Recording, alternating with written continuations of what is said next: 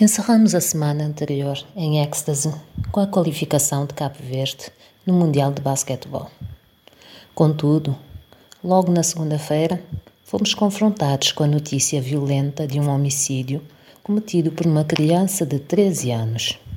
A vítima, outra criança de apenas 6 anos de idade. Se o choque para quem assiste de longe é inevitável, imaginemos como estarão as famílias envolvidas. A primeira reação é tentar encontrar uma explicação ou explicações para o ocorrido.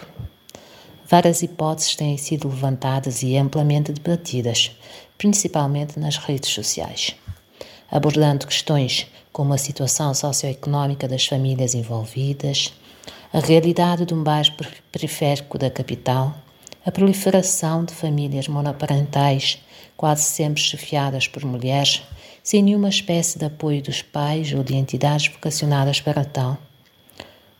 O problema das crianças que passam demasiado tempo sozinhas, sem o devido acompanhamento de adultos, e das crianças precoces e exageradamente expostas à violência, possíveis tran transtornos de conduta, entre outros tantos aspectos preocupantes.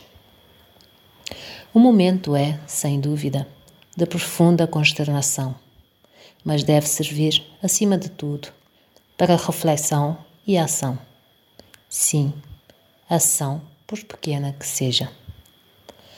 Pedir contas ao governo pela conivência com situações socioeconómicas degradantes, pela não priorização de prioridades, por estar mais preocupado em parecer do que em ser, e por mais o que seja que tenha feito ou deixado de fazer e tenha contribuído para o evento, ou possa estar a contribuir para que mais eventos do género se verifiquem.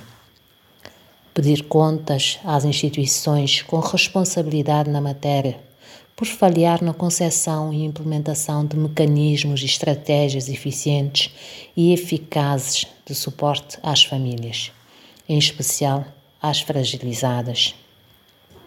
Pedir contas à sociedade civil por falhar no seu papel formativo e educativo.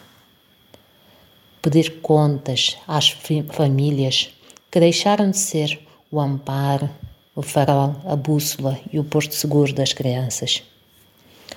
Pedir contas a nós mesmos. O que estamos a fazer, lá onde nos é possível, mesmo que dentro das quatro paredes das nossas casas, para proteger, cuidar, acolher e amar as nossas crianças e, por que não, as de outrem. Lembremos-nos, é preciso uma aldeia inteira para educar uma criança, pelo que não podemos de forma alguma nos desresponsabilizar da obrigação de, enquanto cidadãos, contribuir ativamente para o harmonioso desenvolvimento das crianças nas vertentes física, psicológica, intelectual e social.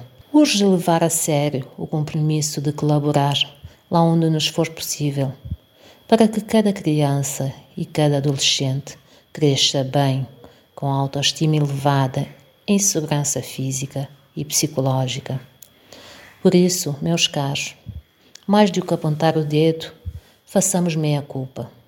Afinal de contas, temos todos a nossa cota parte neste complexo enredo que se vem revelando ser a realidade socioeconómica de Cabo Verde.